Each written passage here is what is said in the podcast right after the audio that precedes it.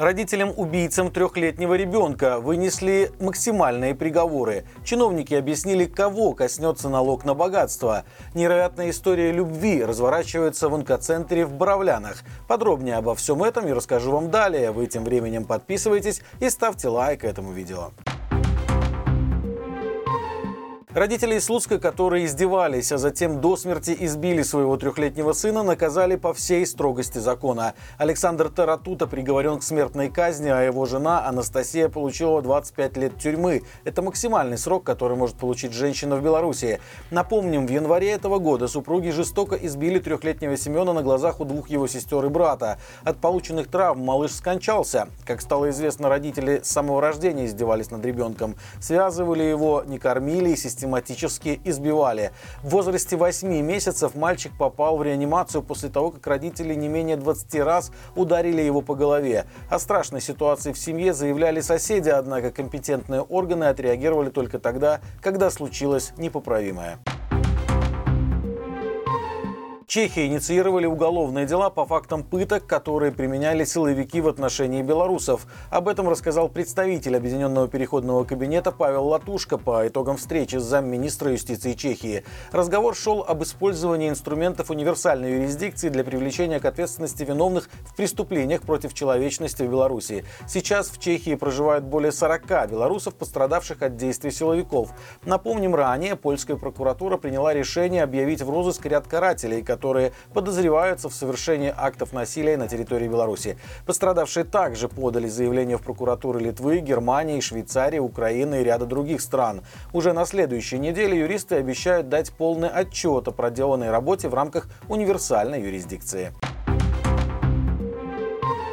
Чиновники объяснили, чем грозит введение налога на богатство, которое затронет около 2000 человек. Дополнительные выплаты должны будут делать белорусы, чей доход составляет больше 200 тысяч рублей в год. По словам госслужащих, налогом в размере 25% будет облагаться превышение максимального дохода. Но есть нюанс. Налогу подлежит сверхприбыль, которую человек использует в течение года. Иная ситуация, если средства направляются на инвестирование в течение трех лет.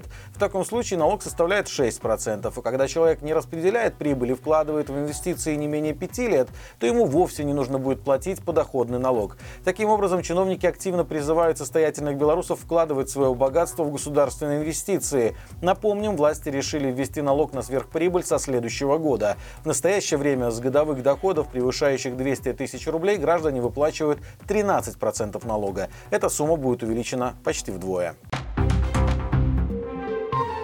Около 300 тысяч бесплатных проездных планируют раздать минчанам. Правда, выдадут их тем, кто и так имеет право на безбилетный проезд – школьникам, пенсионерам, инвалидам и ветеранам.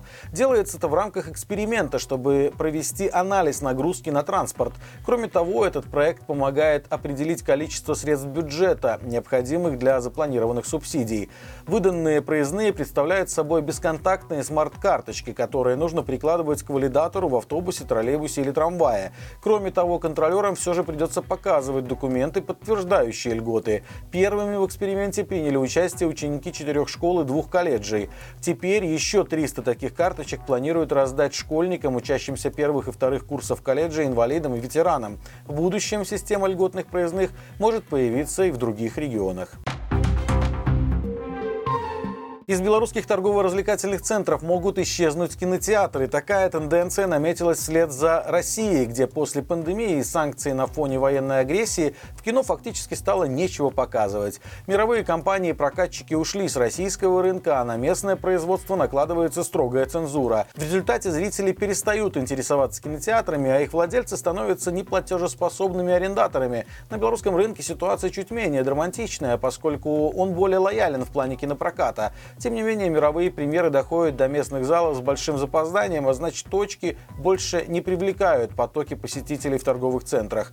С учетом ситуации аналитики предполагают, что в ближайшее время Беларусь пойдет по российскому сценарию. Площадки кинозалов в торговых центрах займут, например, спортивные, ну или развлекательные комплексы.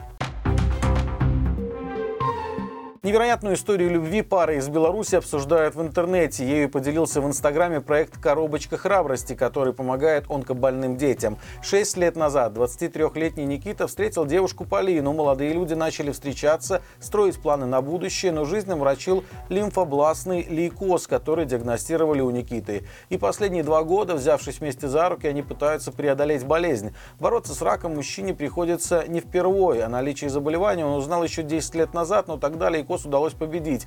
Однако спустя годы случился рецидив. Это расстроило Никиту вдвойне, ведь возник вопрос, останется ли с ним его любимая девушка. Но Полина не только осталась, но и заявила, что будет с ним несмотря ни на что. Недавно прямо в стенах онкоцентра Никита сделал ей предложение, она согласилась. Девушка уволилась с работы и постоянно находится рядом. Без выходных она помогает заботиться и поддерживает. Сейчас ребята планируют свадьбу, мечтают сделать ее вне онкоцентра. Как говорит сам Никита, из-за болезни можно долго жить в отложенном режиме, время, но с течением времени я понял, что это бессмысленно. Жизнь продолжается, несмотря на обстоятельства, радоваться нужно каждому дню.